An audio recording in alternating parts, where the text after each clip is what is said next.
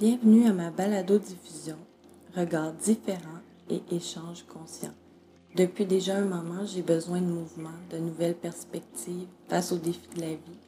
Je crois même que le monde a besoin de sortir de la boîte dans laquelle nous sommes bien souvent, de voir les choses sous un autre angle. En tout cas, je sais pas si tout le monde en a besoin, mais moi j'en ai besoin, puis je t'invite à partager ce moment-là avec moi.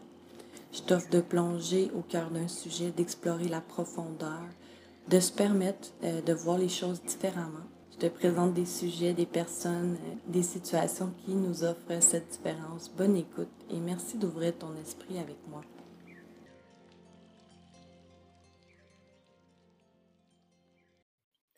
Donc aujourd'hui, je vais vous euh, faire la lecture d'un petit texte de réflexion que j'ai écrit euh, face à la situation actuelle, donc euh, la situation mondiale, si je puis dire.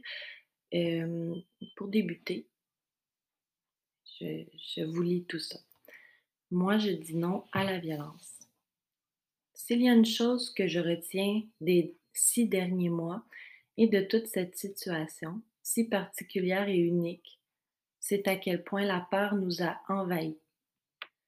Elle nous a pris par surprise, nous a imposé des conditions, a restreint en quelque sorte notre conception de la liberté. Toutes ces émotions exacerbées ont contribué à mettre en lumière à quel point, plus que jamais, selon moi, il faut dire non à la violence, à la division et à l'individualisme. Notre monde change, nos perceptions, nos fonctionnements doivent également changer. Cette situation, si elle se produit, nous force à nous adapter. Le désir de résister, de vouloir s'accrocher et de maintenir les choses dans l'habituel, le confortable, cette peur semble à l'origine de toute cette violence ou le clivage social plutôt. Que ce soit les inégalités, l'injustice, les drames qui se sont produits dernièrement, ou bien simplement le fait de trouver toute cette incertitude difficile, pourquoi ne pas nous rallier dans cette difficulté? Pourquoi ne pas utiliser ce qui nous rend plus forts, c'est-à-dire la solidarité, donc l'union de plusieurs individus?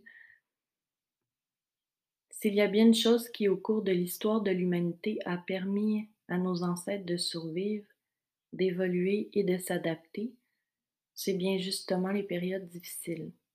Elles nous ont ouvert les yeux et à chaque fois ont été une possibilité de transformation. Si tu vois quelqu'un se noyer devant toi, qu'est-ce que tu feras? Bien sûr, tout le monde répondra, eh bien, il faut l'aider.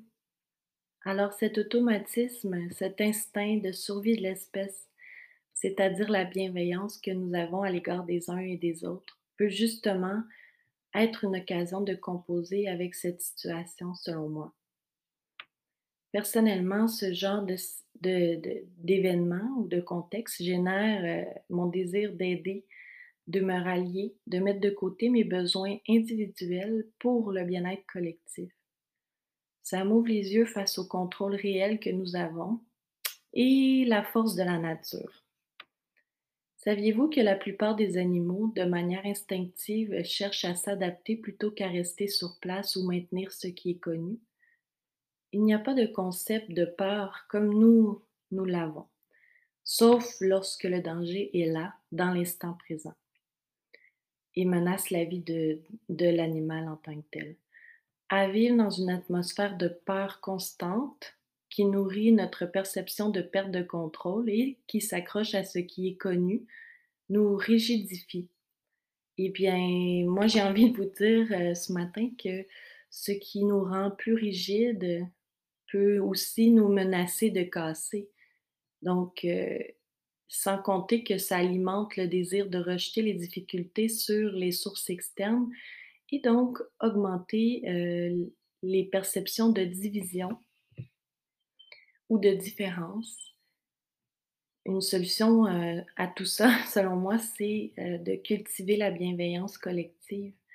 Donc, de faire preuve d'harmonie, de tentative d'harmonie, d'ouverture, ouvrir son cœur, chercher à comprendre, cultiver euh, un équilibre à l'intérieur de soi qui, qui, naturellement va se refléter à l'extérieur.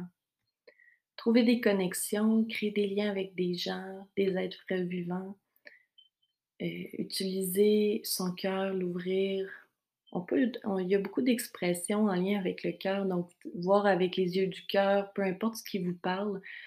Euh, selon moi, c'est dans cette direction euh, que se trouve là une, une, possibilité de flexibilité, si on veut dire, dans la situation actuelle. Faire, c'est toujours possible de faire une différence, des petits gestes simples, prendre le temps, nourrir le fait de vouloir transmettre, se lier, de ressentir les autres. c'est possible, peu importe le nombre de facettes ou de différences que comporte une situation, de trouver l'harmonie. Nous sommes des animaux capables de, de s'harmoniser pour la survie dans un sens de notre espèce. Plusieurs cultures traditionnelles nous enseignent une vision du monde pas mal différente de nos lunettes fumée rose gigantesque nord-américaine, l'individualisme y est souvent inexistant et c'est un élément qui, selon moi, comporte plusieurs solutions possibles à l'équilibre individuel et collectif. Donc, au lieu de se concentrer sur ce qui nous divise, pourquoi ne pas se concentrer sur ce qui nous unit? Vous, quelles sont vos lunettes?